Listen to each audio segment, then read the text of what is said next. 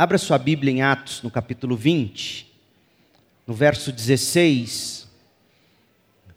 Nós estamos retomando a, a masterclass de Paulo, sua aula sobre liderança. Liderança para presbíteros, porque é para os presbíteros da cidade ou da igreja em Éfeso que ele está pregando ou ministrando, e, e, e também, obviamente, esses princípios servem para todos nós em qualquer área de liderança, como ficará claro, e espero já tenha ficado na última mensagem, quando nós vimos de modo geral os pontos desta aula de Paulo. E se você não viu, está no nosso canal no YouTube, está no site da igreja. Eu recomendo que você veja. Atos 20, de 16 a 21. Paulo havia decidido não aportar em Éfeso, pois não queria passar mais tempo na província da Ásia. Tinha pressa de chegar a Jerusalém, se possível, para a festa de Pentecostes.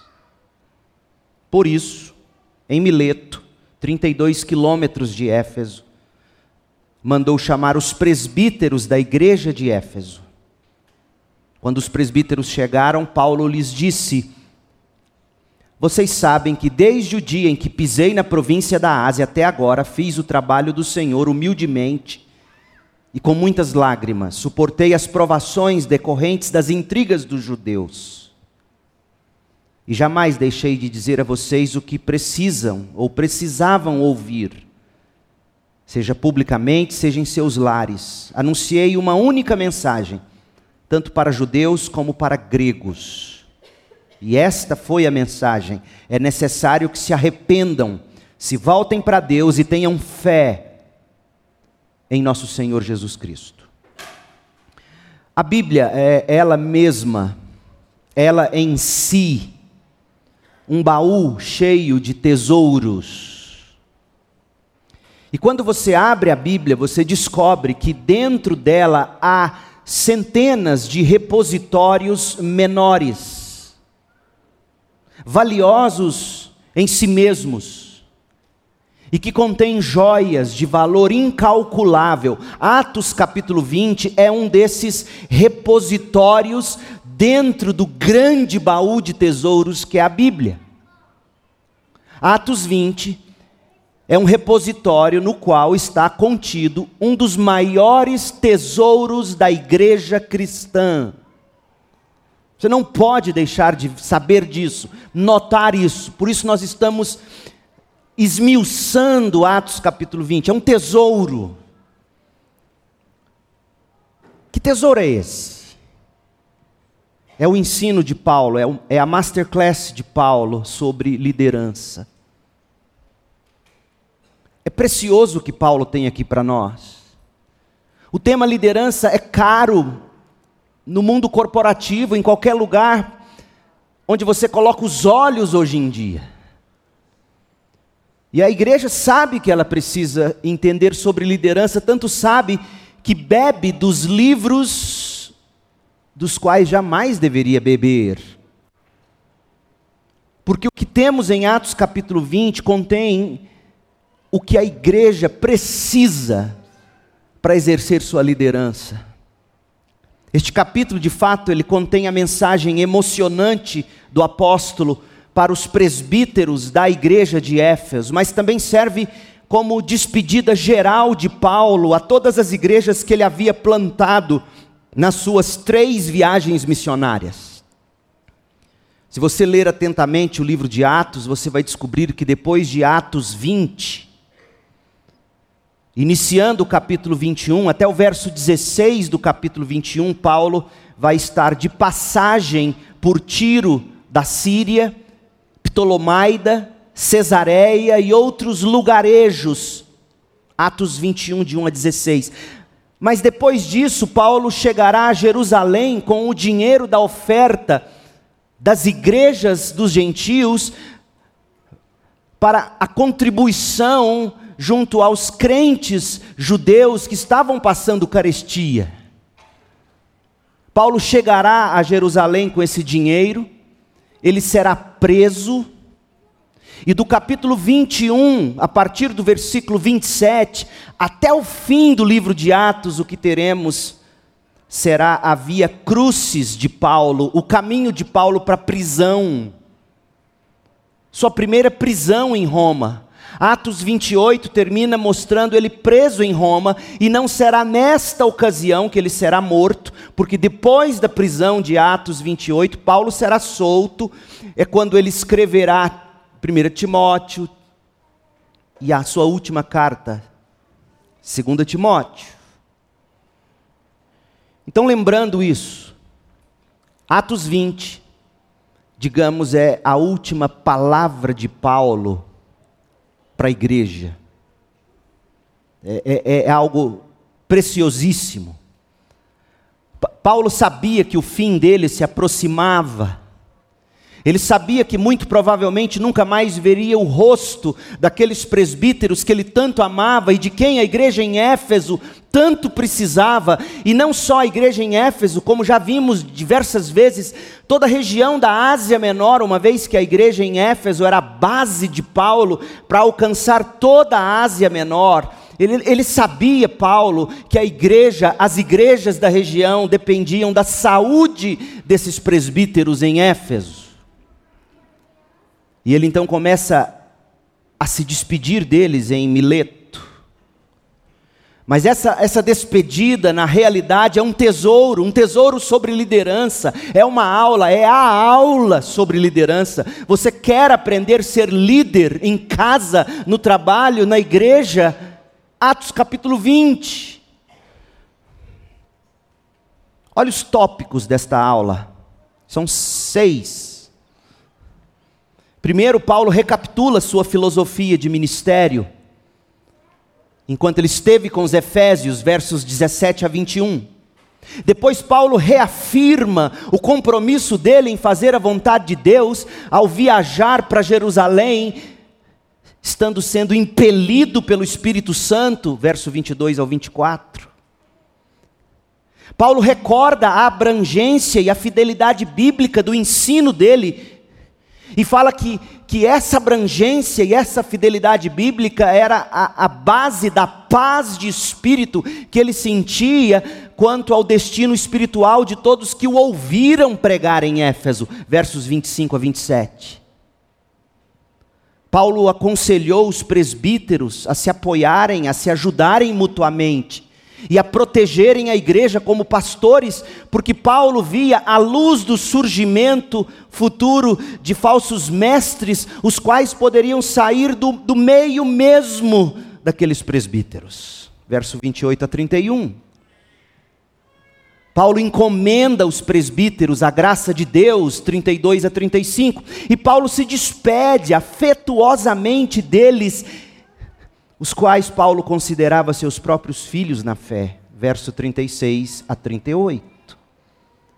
Então perceba que nós temos aqui um tesouro sobre liderança. A masterclass de liderança, que ensina sobre servir a Deus, 17 a 21, viver para Deus, 22 a 24, ser fiel a Deus, 25 a 27, estar em guarda para Deus, 28 a 31, o que é ser sustentado por Deus, 32 a 35, e por fim, como deve ser os relacionamentos com o povo de Deus, de 36 a 38, e a gente vai examinar cada tópico desta masterclass. Hoje, nós vamos iniciar o primeiro tópico: servir a Deus. O que é servir a Deus? Você sabe que você é chamada, que você é chamado para servir a Deus, mas o que é servir a Deus? Quando Paulo olhou para o passado, para o tempo como, como pastor mestre que ele foi em Éfeso, ou missionário pastor mestre, entre os Efésios, Paulo extraiu lições preciosíssimas sobre servir a Deus. Olha o verso 18. Atos 20, 18.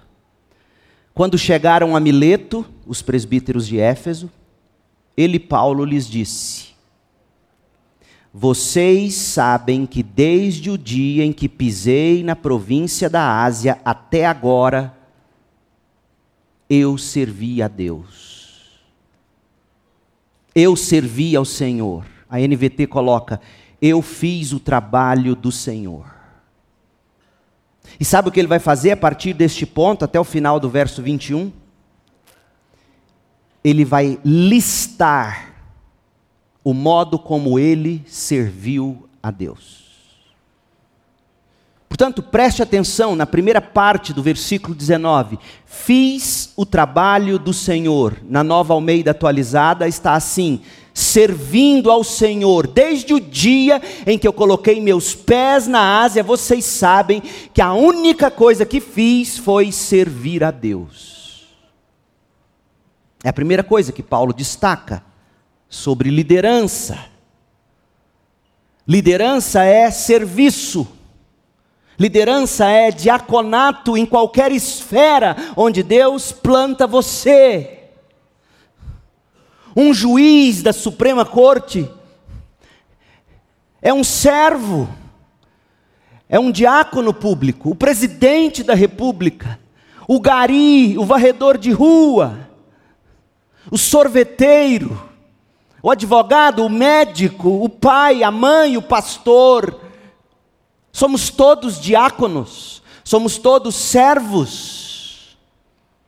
Paulo diz: você quer saber o que é liderança? Em primeiro lugar, liderança é servir. Mas, mas pense sobre isto por um instante: servir.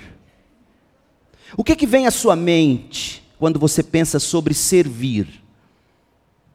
O que é servir? Sério, tenta responder: o que é servir? O filho sabe o que é servir. E ele não está errado. O filho sabe que servir é fazer o que a mãe mandou ele fazer. Isso é servir. O que o pai mandou ele fazer, isso é servir. Servir é fazer algo que alguém te encarregou de fazer.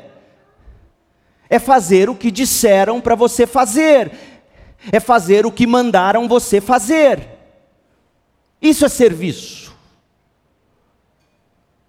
traz à memória a ideia de humildade, obediência, submissão, conformidade, deferência, respeito. Agora, o que vem à sua mente quando você lê ao Senhor ou do Senhor? Servir, fazer o que te mandam. Ao Senhor, o que é isso? Você não está lendo aqui em Atos 20, 19, um Senhor, o artigo não é indefinido. O pronome também não é possessivo, meu Senhor. O artigo usado é definido, o Senhor, servir o Senhor, trabalho do Senhor. Por que, que eu destaco isso? Porque carrega a ideia de autoridade. Quem te manda servir tem autoridade para fazê-lo, tem poder, tem domínio, tem governo, tem controle, tem majestade. Agora, coloca essas duas coisas juntas: servir mais ao Senhor, fazer o trabalho mais do Senhor. Quando você junta o verbo servir ao nome Senhor, você estabelece um tipo, ouça bem, um tipo incomum de liderança. Por isso que nós não temos que aprender dos livros dos líderes seculares que estão ensinando. O tipo de liderança bíblica é absolutamente distinta. Servir ao Senhor. Estabelece esse tipo incomum de liderança. Algumas características dessa liderança resultam do fato de o líder ser, antes de tudo, um servo. Jesus mesmo diz isso aos seus apóstolos. No mundo corporativo, no mundo lá fora, o líder acaba sendo servido. Mas entre vocês não é assim. Vocês servem.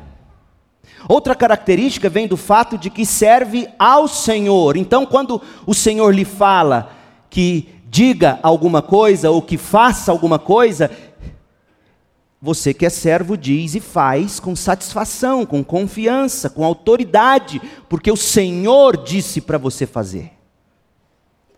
Afinal de contas, esse tipo de servo é servo do Senhor, ele faz o trabalho do Senhor. É isto que você faz quando você está fazendo o que quer que seja que Deus te chamou para fazer. Pai, mãe,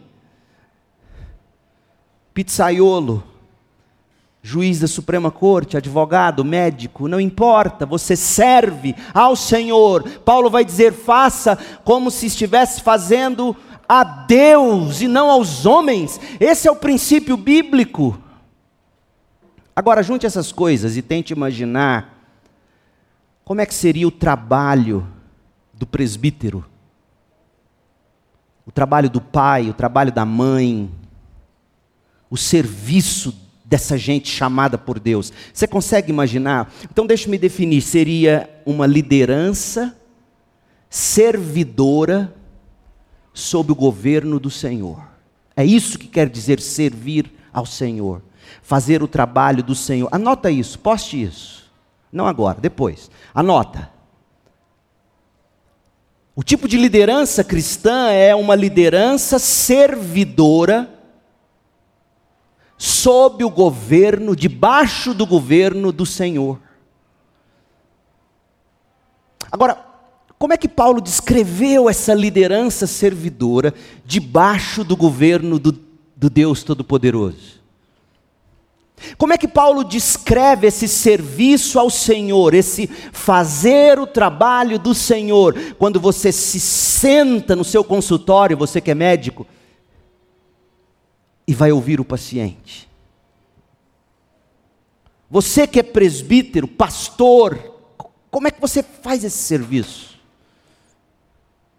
Veja-se na vocação que Deus te deu e, e, tente imaginar como é que eu vou exercer uma liderança servidora debaixo do governo do meu Deus Senhor.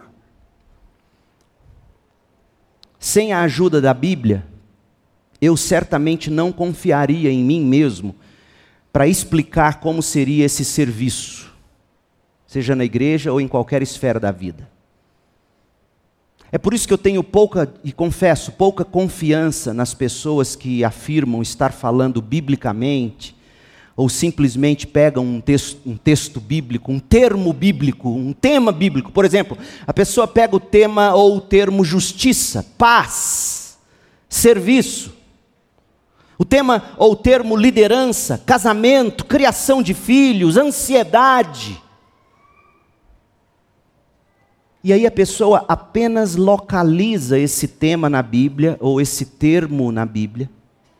Paz, serviço, liderança. Localiza isso na Bíblia, lê o texto bíblico, e aí sabe o que ele faz? Fecha a Bíblia e começa a falar sobre o tópico, como se o que elas estão falando tivesse autoridade bíblica, simplesmente porque consta o termo na Bíblia. Sim, o tema está na Bíblia liderança, serviço, ansiedade. Mas o que se está dizendo a respeito de tal tema ou de tal termo não está vindo da Bíblia. Por quê? Porque a pessoa fechou a Bíblia e o que ela vai falar agora, tendo identificado, está na Bíblia, liderança está na Bíblia, ansiedade está na Bíblia, autoridade, mas aí ela fecha a Bíblia e começa a falar da cabeça dela e começa a falar usando outras fontes do saber, outras fontes do conhecimento. Por isso que eu disse no início da minha ressalva quanto a palestras de psicólogos. Porque geralmente o psicólogo não parte da premissa bíblica que é fundamental para se entender o, o ser humano, que é o quê? O pecado. A depravação do homem a necessidade de redenção, de santificação. E se você não parte dessa premissa básica, você não vai ajudar o ser humano como ele de fato precisa. Você até o engana, ainda que com boa vontade. Portanto, não é bíblico simplesmente porque consta na Bíblia, porque você achou o termo na Bíblia porque você identificou o tema na Bíblia. Não é bíblico porque está na Bíblia. É bíblico se de fato o que você vai dizer será derivado da Bíblia. Ponto final. Então não, não se iludam, eu tenho o dever como seu pastor de alertar vocês. Não é porque um sujeito abre a Bíblia, cita a Bíblia, e aí ele sai de trás do púlpito e começa. Aí ele vai, aí ele devaga. Por isso que eu tenho dificuldade nos últimos tempos, antes eu fazia muito isso, de sair e falar assim. Porque a postura comunica. É como se o sujeito tivesse lido a Bíblia aqui, aí ele fala: agora deixa eu falar uma coisa para vocês. A Bíblia está lá. Você nunca pensou nisso, mas isso é verdade. Eu me prendo aqui porque o que eu quero falar está aqui, enraizado aqui, e de vez em quando, quando eu saio aqui, é para dizer, eu, mas eu estou acorrentado aqui na Bíblia. O que eu estou dizendo não apenas consta na Bíblia, é derivado da Bíblia. Por exemplo, Atos 20, 19. Em vez de, de pensar que a gente sabe como é que é servir ao Senhor, em vez de pensar que se sabe o que é fazer o trabalho do Senhor, a gente deveria desacelerar e focar seriamente apenas no que Paulo vai dizer na sequência do texto sobre o serviço que ele prestou ou o trabalho que ele fez em Éfeso. Isso será bíblico. Você identificou a frase. Vocês sabem que desde que eu pisei na Ásia, o que eu fiz foi servir ao Senhor. Vocês sabem que o que eu fiz foi fazer o trabalho do Senhor. Aí, em vez de você elucubrar, imaginar que serviço é esse, você vai agora desembrulhar o que Paulo vai dizer na sequência dessa fala dele. Porque só será bíblico o seu entendimento sobre o que significa servir a Deus ou fazer o trabalho de Deus, se você focar no texto bíblico mesmo, apenas o texto, em seu contexto, e ver o que de fato o texto significa. Paulo, explica para mim como é que você serviu em Éfeso, porque eu quero aprender a servir. E eu não quero servir segundo a dica dos coaches ou dos líderes ou dos livros de sucesso. Eu quero aprender com você, Paulo, como é que você serviu. É isso que a gente vai fazer agora. A gente vai esquecer tudo que a gente aprendeu até aqui sobre o que é liderança, porque nós já vimos que liderança, para Paulo, é você exercer uma atitude servidora debaixo do governo de Deus. Ah, se você imagina assim, o que você está fazendo, adolescente, escuta, jovem, na sala de aula, seu trabalho é um estudante, você é um aluno. Se você entende que você está ali servindo sob o governo do Deus soberano, isso faz a diferença. Como você trata professor se você enxerga seu professor como alguém que está ali exercendo a vocação servidora, sob a liderança de Deus, você trata com respeito esse educador, esse advogado, esse profissional, esse, esse delivery do iFood, você, você trata ele com amor, com respeito, seu porteiro, ele está ali servindo sob o governo de Deus, ainda que ele não reconheça isto. É importante você saber que tudo que está escrito em Atos 20, olhe para o texto agora, de 18 a 21, abra a Bíblia no texto. Atos 20, de 18 a 21, é uma frase só no grego, sabia disso? é uma frase só na língua em que a Bíblia foi escrita. Quando Lucas escreveu os versos 18 a 21, ele fez isso numa frase só. O conteúdo inteiro está em uma única frase. Por quê? Porque foi a maneira de, em um fôlego só, Paulo explicar como ele serviu ao Senhor entre os Efésios. Então preste atenção. Quando você se debruça com diligência sobre esses quatro versículos, Atos 20, de 18 a 21, você descobre 13, cara, 13.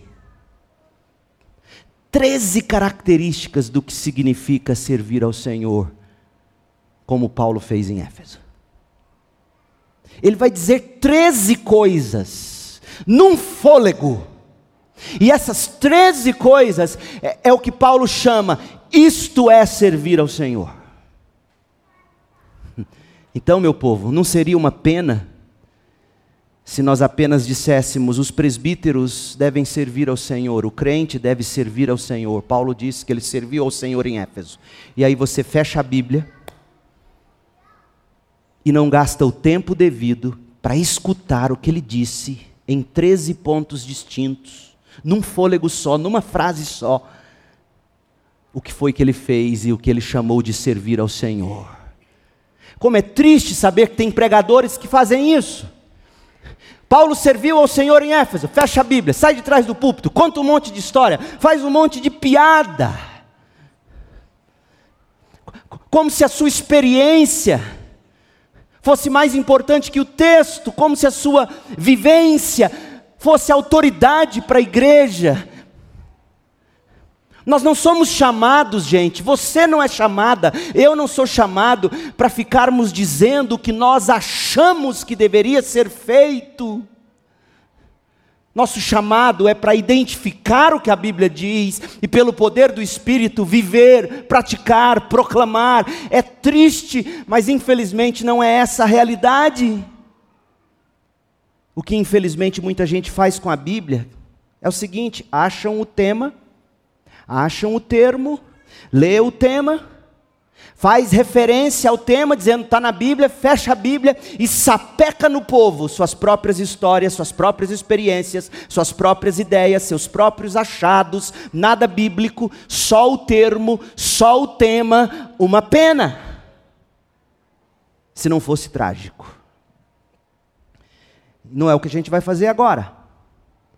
Nós vamos manter a Bíblia aberta, nós vamos olhar para as 13 descrições que Paulo fez, só que hoje eu vou me concentrar apenas em três. E na parte 2 desta mensagem, nós vamos ver as outras oito, se Deus assim permitir. Então a pergunta que a gente vai responder agora é a seguinte: O que significa servir ao Senhor, Paulo? Você diz que serviu ao Senhor desde o dia que pisou seus pés na Ásia que, que você fez lá? Como é que eu posso servir meus filhos, minha esposa, meu marido, meus pacientes, meus clientes, meu próximo? O que significa fazer o trabalho do Senhor? Porque eu espero que você, independentemente do que você faça, de segunda a sexta, em seu horário comercial, às vezes também no sábado, alguns também no domingo, eh, se você não tem a convicção de que o que você faz é trabalho para o Senhor, você está vivendo errado. Você vive para Deus.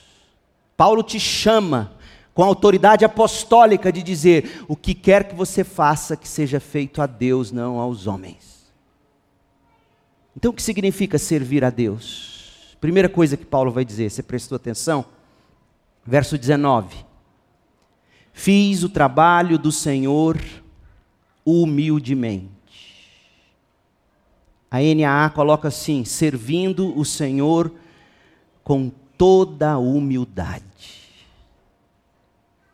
Portanto, a primeira coisa sobre o serviço é o estado do coração.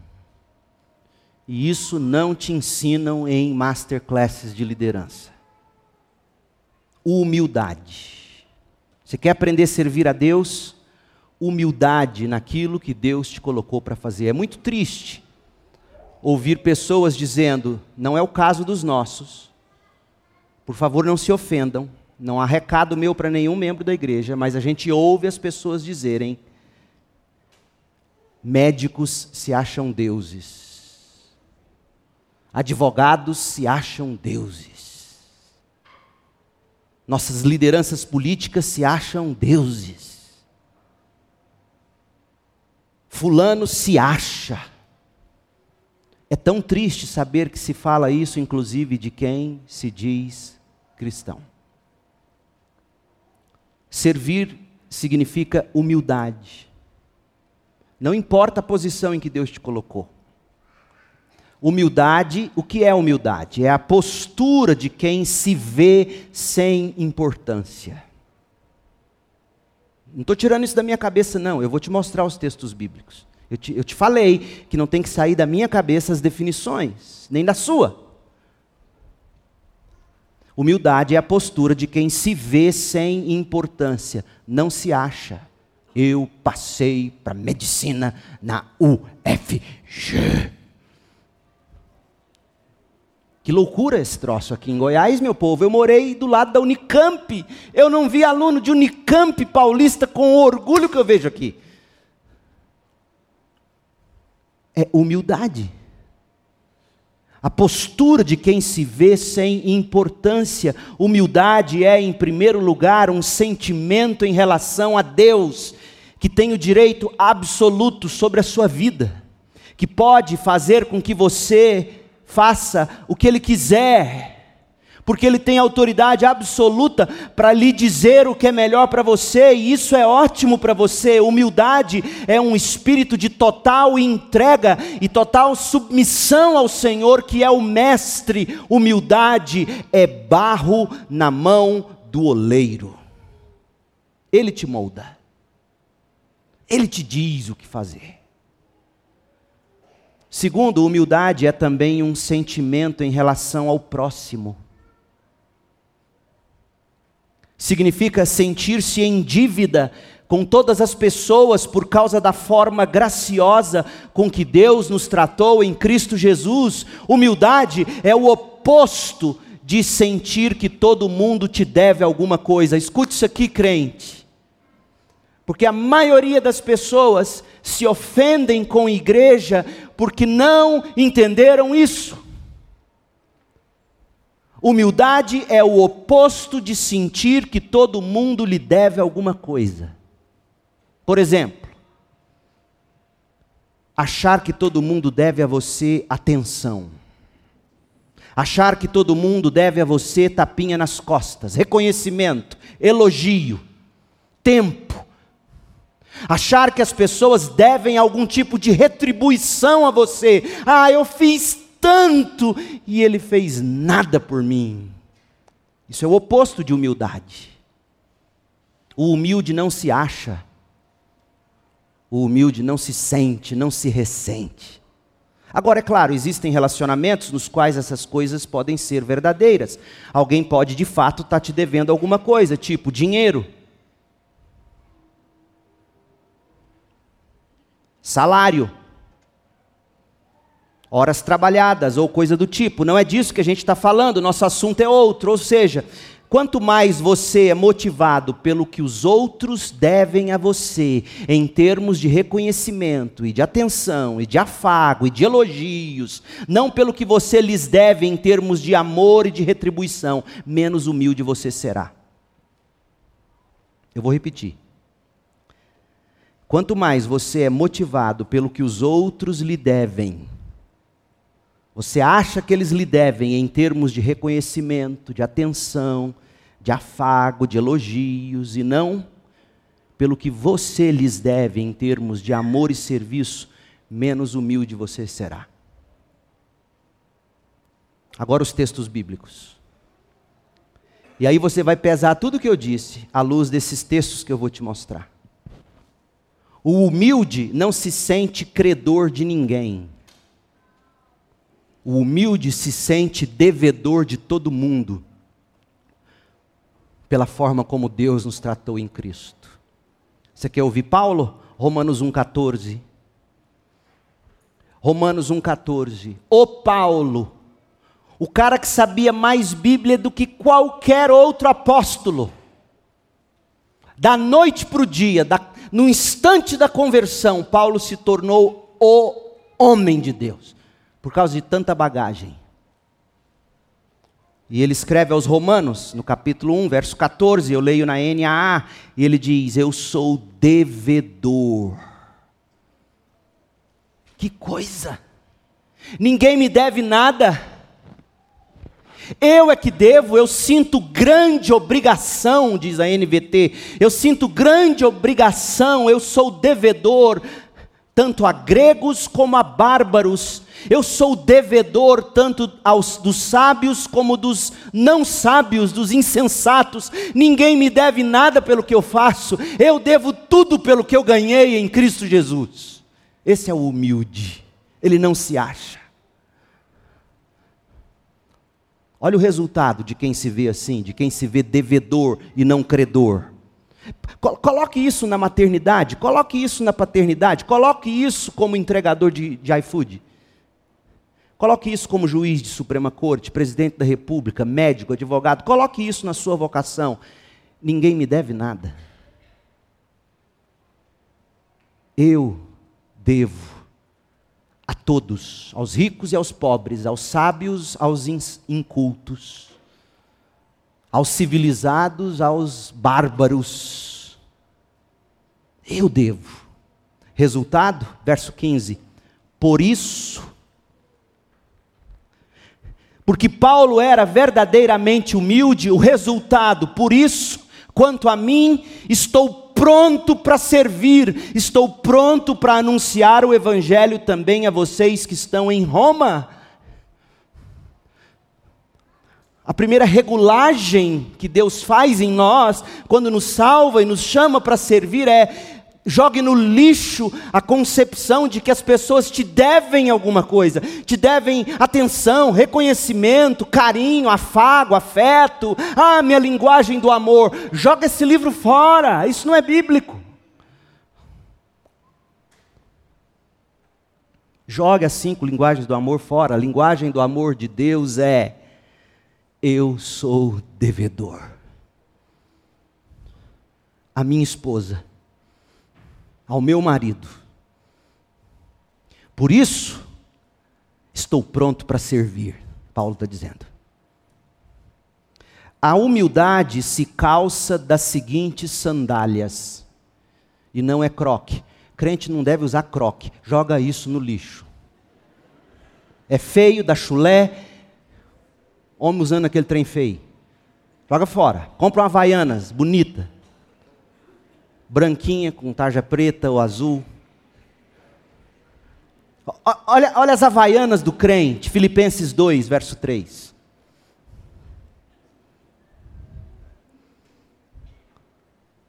Não façam nada por interesse pessoal ou vaidade,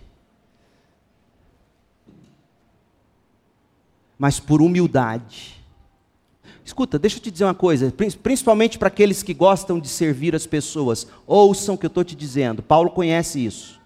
Ele está dizendo aqui: olha, não façam por interesse pessoal ou vaidade. Geralmente, as pessoas que mais servem guardam lá no fundo algum interesse.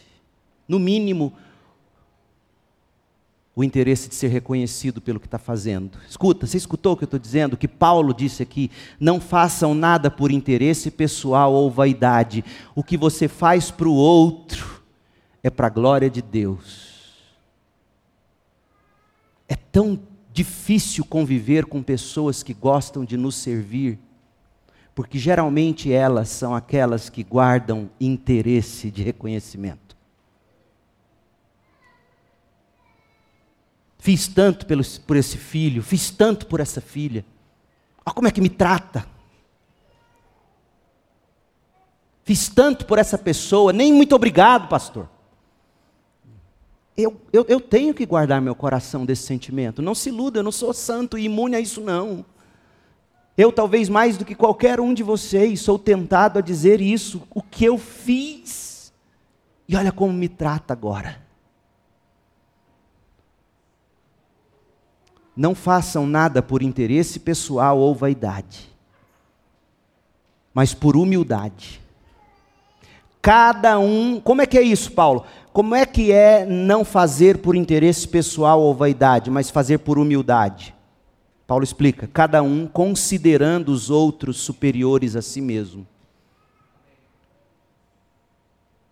Não é considerar o outro naquilo que ele de fato é melhor do que você.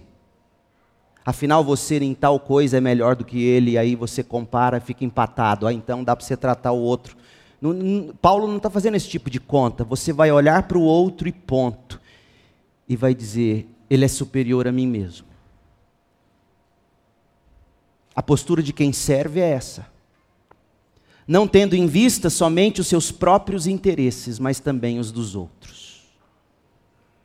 Essas são as sandálias que os pés dos que servem sob o governo de Deus calçam. A humildade calça essas sandálias, e a humildade tem a mente de Cristo. Filipenses 2, de 5 a 8, olha o que Paulo vai dizer. Na sequência, Paulo vai dizer: tenham entre vocês o mesmo modo de pensar de Cristo Jesus. Porque ele sim poderia se orgulhar, mas não se orgulhou. Porque ele, mesmo existindo na forma de Deus, não considerou o ser igual a Deus algo que deveria ser retido a qualquer custo. Pelo contrário, ele se esvaziou, assumindo a forma de servo, tornando-se semelhante a seres humanos e, reconhecido em figura humana, ele se humilhou, tornando-se obediente até a morte e morte de cruz. A humildade produz gente assim na masterclass de Paulo, ele que era um homem que tinha a mente de Cristo, a primeira coisa que se aprende é que servir ao Senhor é humildade. É ter a postura de quem se vê sem importância é considerar os outros mais importantes, superiores a si mesmos. Humildade é se sentir devedor dos outros, não credor. Humildade é se colocar como barro nas mãos do oleiro e dizer: Senhor, molda-me. Como falta esse tipo de espírito entre nós crentes. Vamos ser uma igreja assim? Vamos ser uma igreja assim? De modo prático, todo domingo, na congregação, não importa se você vai ouvir, não, eu já frequento aqui tem uns 30 anos. Mas olhe para o outro, cuide do outro. Ninguém está olhando para você, ninguém está cuidando de você. Será que você já tentou olhar para alguém? E cuidar de alguém, abraçar alguém, e se oferecer para alguém? Vamos ser humildes, vamos ser conhecidos como um povo que é humilde, que não olha para o outro com o nariz empinado, que não acha superior a ninguém. Vamos ser assim. Vamos abraçar uns aos outros, vamos cuidar uns dos outros. Não vamos deixar ninguém sair daqui sem ouvir um oi, que bom que eu te conheci hoje, que bom que você veio Mas tem mais, humildade é acompanhado geralmente de lágrimas, porque servir, além de humildade, fazer o trabalho do Senhor, além de humildade, significa lágrimas. Atos 20, 19, volte lá no texto.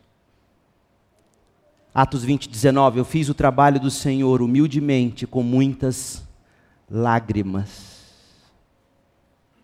Sabia disso? Sabia que servir ao Senhor envolve lágrimas? É por isso que a gente não, não gosta de servir, porque no fundo, no fundo, a gente sabe, quando você se envolve com alguém, você se compadece da pessoa, você sofre com ela. Ou sofre com as espinhadas dela. Por isso que é difícil, mas esse é o nosso chamado. O que, que geralmente faz a gente chorar? O que, que te faz chorar? As lágrimas escorrem no rosto por causa de dor física. Às vezes a dor é tanta que a gente chora. Às vezes a perda é tão dolorosa que a gente chora. A frustração é tamanha que a gente chora. A raiva é tanta que a gente chora de raiva. A, gente, a alegria é tanta que a gente chora. A contrariedade é tanta que a última coisa que faltava para você desabar é aquela cabeçada na porta do armário. Pronto, você desaba em lágrima. Amor não correspondido faz chorar, tristeza profunda, enfim. Eu não sei o que Paulo tinha em mente aqui em Atos 20, 19, quando ele disse que fez o trabalho do Senhor, servia ao Senhor com lágrimas, mas em Atos 20, 31, ele vai dizer que durante os três anos que esteve com os Efésios, dia e noite, ele nunca deixou de os aconselhar com lágrimas. Então, aqui em Atos 20, 31, parece que as lágrimas foram lágrimas de intenso anseio pela santidade dos crentes.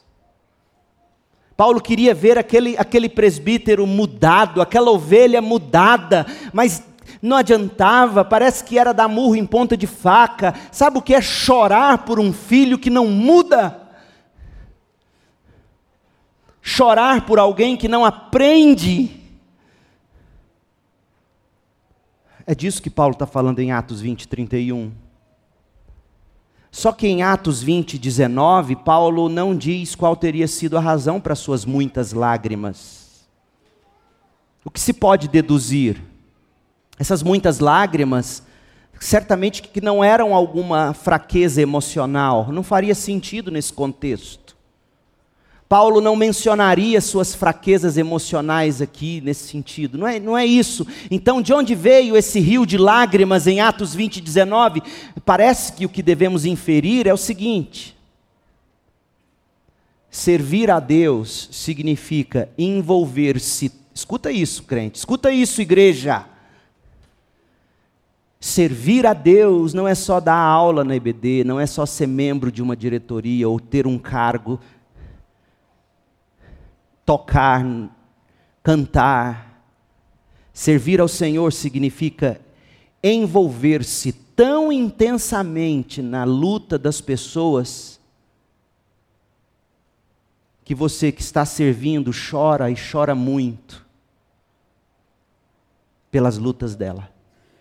E isso só é possível se você viver uma vida plugado na intimidade com alguém, pequenos grupos, relacionamentos discipuladores. Você se envolve a tal ponto na luta das pessoas que você chora com elas, você chora por elas.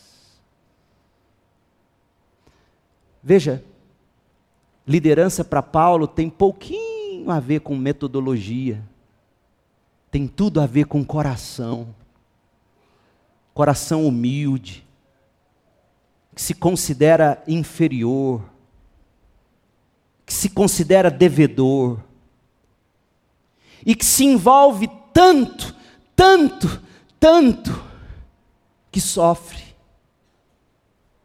Nós não podemos, crentes, ser do tipo que cansou de sofrer. Você não pode cansar de sofrer. Você não pode dizer: chega, não me envolvo com mais ninguém, não me envolvo com igreja, não me envolvo com crente. Já sofri demais, vou cuidar dos meus gatos e dos meus cachorros. Fiquei sabendo que até gato abandona o dono. Descobri lá o gato Calvino, lá no Palavra da Vida, do professor Marcos. Calvino.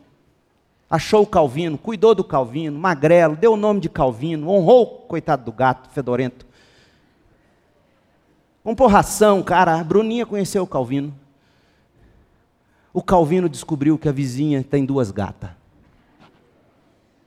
O Calvino começou a morar na casa da vizinha. O Calvino abandonou o professor Marcos. Até gato abandona você. E a ração que a outra dava, pior do que a que ele comia. Foi só achar as gatinhas O Calvino só aparece de manhã cedinho na casa do Marcos. E se não tem o leite para ele beber, ele vira a cara e vai embora. Nós não podemos ser do tipo que cansa de amar as pessoas, de se envolver com elas, de chorar, mesmo quando elas nos machucam. E olha que quem está te falando é quem vive isso. Pastor leva coice toda hora, merecidamente, imerecidamente, toda hora. As pessoas acham, pô, está falando isso para mim, é, é carapuça para mim. O pastor tem que, ele não pode nem brincar direito. Ele é julgado, ele é mal falado. Já pensou? E esse coração que tem que aguentar isso, às vezes merecidamente, às vezes imerecidamente, é o coração que todo crente tem que ter, não só o pastor. Lágrimas. A segunda marca do serviço é esta: servir ao Senhor com lágrimas. Seja você presbítero na igreja, seja você pai, mãe, líder, em qualquer esfera, sobretudo na igreja, servir como quem se coloca para evangelizar e discipular os outros. Esse é o serviço que todo crente deve fazer. Isso significa humildade, lágrimas. Sabe por que lágrimas? Porque significará você se envolver nas lutas das pessoas envolver-se nas lutas delas pela fé, pela esperança, pelo amor, pela verdade, pela santidade delas em Cristo Jesus. Olha o que Paulo escreveu em 2 Coríntios 11, 28. Além de tudo isso, além de tudo isso o que? Se você ler o verso 16 até o 27, ele vai descrever o trabalho árduo, a dedicação, os açoites, os golpes com varas, os apedrejamentos, naufrágios, derivas no mar, jornadas longas, perigos em rios, estradas, cidades, desertos, convívio com falsos irmãos, noites e dias sem dormir, fome, sede, frio. Além de tudo isso, já era o bastante para você chorar, não era? Além de tudo isso, sobre mim pesa diariamente a preocupação com todas as igrejas. Pastor, o que é mais difícil no ministério? A preocupação com a igreja. Em todos os níveis. Vai ter dinheiro para a obra? Aquele irmão sumiu, será que ele vai voltar? Será que ela vai fazer o recadastramento? Toda hora, preocupação. E a sua também, como pai, como mãe, pesa. E tantas vezes isso faz a gente chorar. E olha o que ele diz no verso 29. Quem está fraco, que eu também não sinta fraqueza. Quem se deixa levar pelo caminho errado, que a indignação não me consuma. Tudo isso num coração só, fraqueza, indignação. Isso estressa, isso espicha, isso estica, isso faz chorar, envolver-se com os outros, é isto e você é chamado para isto. Porque nos foi concedida a graça não apenas de sermos salvos, mas também de sofrermos. Está escrito em Colossenses. Olha o que Gálatas 4,19 diz. Olha o que Paulo vai dizer sobre lágrimas. Gálatas 4,19. Ó oh, meus filhos queridos, parece uma mãe falando, parece um pai falando, e nós temos que ter esse espírito de pai, de mãe, com aqueles que devemos servir, evangelizar, discipular, aproximar, cuidar. Ó oh, meus filhos queridos, Sinto como se estivesse passando outra vez pelas dores de parto por sua causa, e elas continuarão até que Cristo seja plenamente desenvolvido em vocês. Até que eu veja você santa, minha filha, até que eu veja você santo, meu filho, até que eu, que eu enxergue Jesus em você, não vai parar de doer ah, e como a mãe chora na hora do parto. E como dói. Não tem como você falar em serviço se você não tiver um coração humilde e não aprender a chorar pelas pessoas. Você não pode ser do tipo que se afasta das pessoas quando elas estão sofrendo. E como é fácil para a gente fugir do sofrimento dos outros, porque dói na gente também. Esse chamado não é só para pastores, esse chamado é para o crente que, que tem que, como seu Senhor, fazer discípulos. Esse é o mandamento de Deus. Vão, façam discípulos. Com espírito humilde, com lágrimas. Eu vou encerrar por aqui. Seria três, mas vai ser só dois. E nesta manhã, o que eu quero, quando nós nos achegarmos à mesa, é que a gente olhe para o nosso Senhor, que por causa da humildade, das lágrimas constantes derramadas por nós, subiu à cruz, subiu ao Calvário, tendo ele cumprido a lei no próprio corpo, ele subiu e foi pregado à cruz voluntariamente, se entregou. Não era Marte, ele se entregou, ele disse a hora de morrer: Pai, nas tuas mãos entrego o meu espírito. Aí ele dá o último suspiro e ele diz: Agora sim, eu vou morrer. Ninguém tira a vida de mim, eu a dou. Ele é Deus, ele é soberano, humildemente, com lágrimas. Deus perdoa. Eles não sabem o que fazem. Ele sobe a cruz, ele é pregado ali como nosso cordeiro. A ira de Deus é derramada sobre ele ele morre como substituto. Ele é sepultado, ele ressuscita vitorioso. E nesta manhã, se você nele crer, você não perece, você tem vida eterna e começa uma nova vida. Para espelhar a mesma humildade do seu Salvador, derramar as mesmas lágrimas. Você já sentiu que quando você se dispõe a servir a Deus, começa a ser difícil, você está no caminho certo. Vai requerer humildade. Toda hora você vai ter que gastar seu réu primário. Mas diante de Deus, não é desabafando nos outros, não. Ó oh Deus, se eu estivesse entregue a mim mesmo, eu gastaria meu réu primário, eu assassinaria esse irmão. Mas o crente não é assim. Ó oh, Deus, está doendo. Mas eu quero que o Senhor cresça e que eu diminua. Eu quero servir com humildade. Ó oh, Deus, essas lágrimas são de dores, dores porque está doendo a pancada, mas porque é tão duro ver essa pessoa desse jeito. É assim, gente. Esse é o crente. Crente de WhatsApp xingando direita, xingando esquerda, xingando presidente, xingando ex-presidente. Você não precisa ser nascido de novo para fazer isso. Quem não é nascido de novo faz isso. Agora, chorar. Como ontem, eu chegando do Maísa, eu e Cris no meu carro, viro na rua de casa, na T47, T1, viro na T47, naquele bar que tem lá, Buenos. Direto agora, gente saindo na contramão, já por duas vezes seguidas, quase de frente. O velho Leandro meteria a mão na buzina, pegaria a tranca do carro, ou a airsoft. Mas ontem eu vi pela primeira vez o novo Leandro, nessa situação.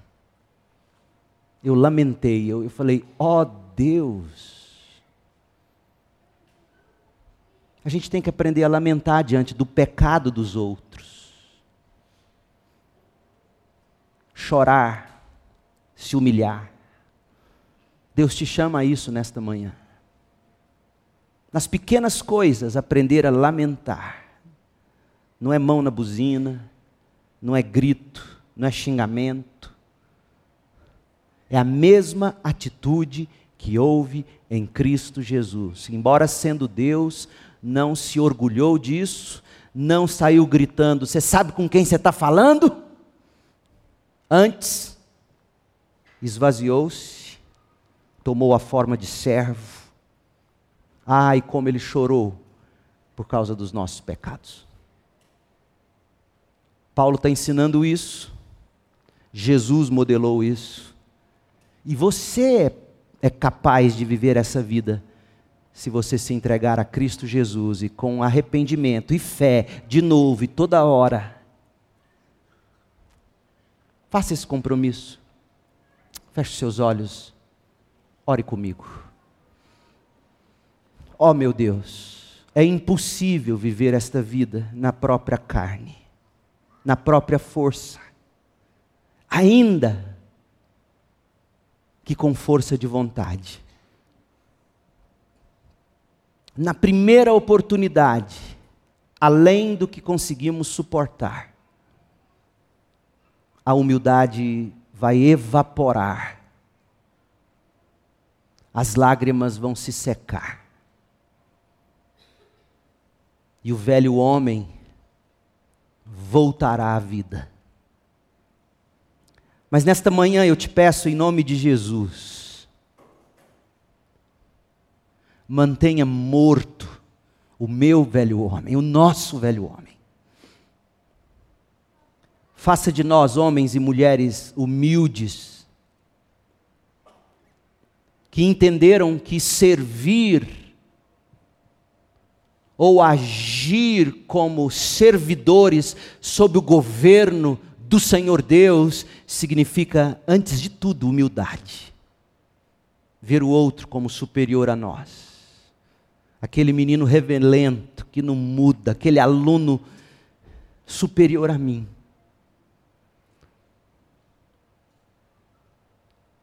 E aprender a lamentar pelo pecado dele, a chorar por ele.